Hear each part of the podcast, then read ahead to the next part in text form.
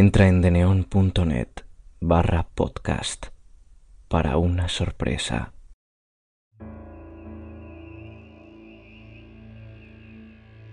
Primero que nada, buenas noches y muchísimas gracias por escucharme. Si quieres estar informado de cada episodio publicado, sígueme en Twitter, arroba cuentos terror con tres R's. Disfruta del relato.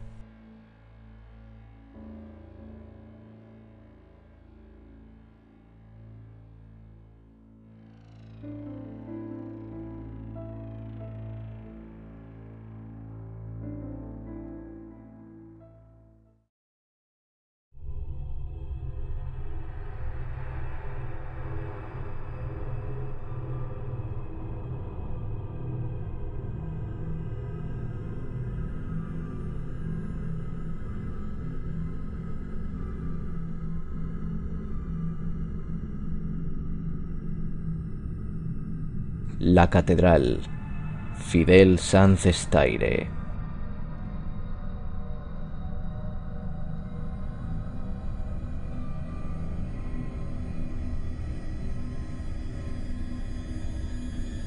A Daniel siempre le fascinaron las catedrales. La de su ciudad es tan alta que, al mirarla desde su pequeña estatura, tiene que respirar muy despacio para no marearse. Lo que más teme es que sus pies se despeguen de la tierra y la catedral le arrastre con ella hasta los cielos. Aún así, un espíritu aventurero le lleva cada tarde hasta la plaza. No puede evitar sentir un cosquilleo en las tripas cada vez que lo hace. Aquello, durante un tiempo, se convirtió en una costumbre. Era la única estrategia que encontró para llevar a cabo lo que de ninguna manera un chico de nueve años sería capaz de realizar sin un firme entrenamiento. Aquel reto de pararse frente a la catedral solo era un ensayo de valor, un ritual, la cuidadosa preparación que necesitaba antes de poder enfrentarse a Miriam Campos, la criatura de doce años más hermosa construida por la naturaleza. La ve todas las tardes al salir del colegio, altiva, con los libros apoyados contra su pecho, caminando hasta la zona alta de la ciudad, donde viven los ricos.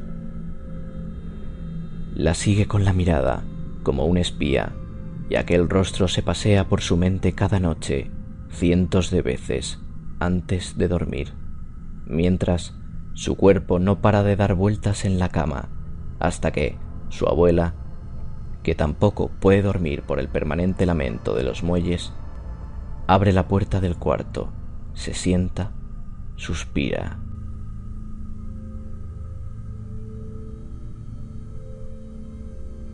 Su abuela, que lo contempla en silencio con gesto preocupado, trata de comprender la naturaleza de su diferencia.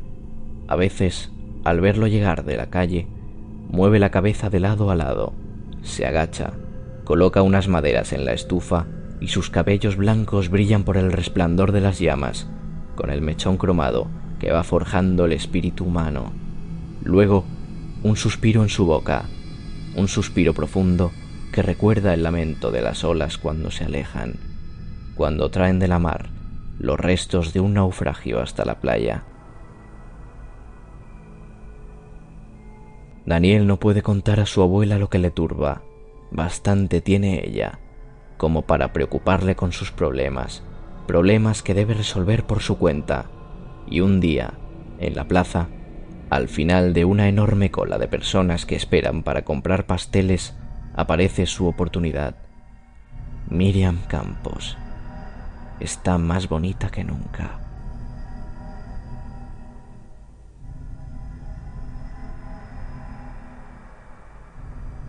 Después de una breve parálisis, Daniel da un paso al frente, a cámara lenta, como esos astronautas que caminan por la luna. Con mucho esfuerzo, domina sus pies y los dirige hasta el final de la cola. Una vez allí, colocado detrás de la muchacha, respira despacio para no marearse. En el otro extremo de la plaza, la gran catedral se eleva por encima de las casas, por encima de los tejados, donde solo el humo de las chimeneas, como si fueran sueños, se desvanecen en el aire mucho antes de alcanzarla. Pero Daniel está allí, tan cerca de Miriam que, por los agujeros de su pequeña nariz, se va colando el aroma de la chica, y ella, como un ser dorado de alguna sensibilidad especial, como si se hubiese percatado que algo de ella le estaba siendo sustraído, se gira. El rostro de Daniel torna el color de los incendios. Como un ladrón sorprendido, desvía la mirada hacia otro lado, hacia la catedral, que lo contempla con su único ojo de cíclope, desde el cielo, tras el esmalte solemne de sus vidrios cromados.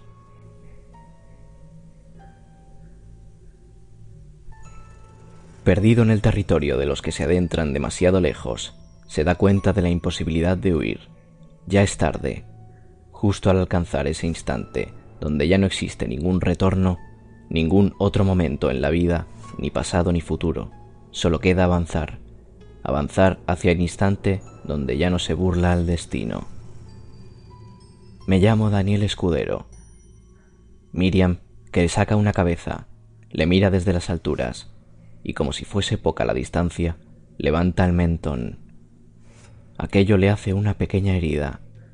Miriam consulta su reloj. Chico, ¿me guardas el turno? Las nubes pasan rozando la cúpula de la catedral.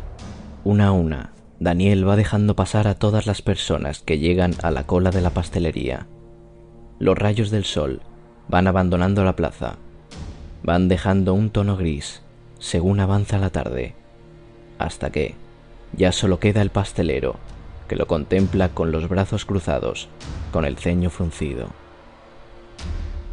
Hace frío. La catedral está rodeada de una pequeña bruma que solo le llega hasta la mitad. Mientras cruza la plaza, Daniel escucha a sus espaldas el cierre metálico de la pastelería estrellarse contra el suelo.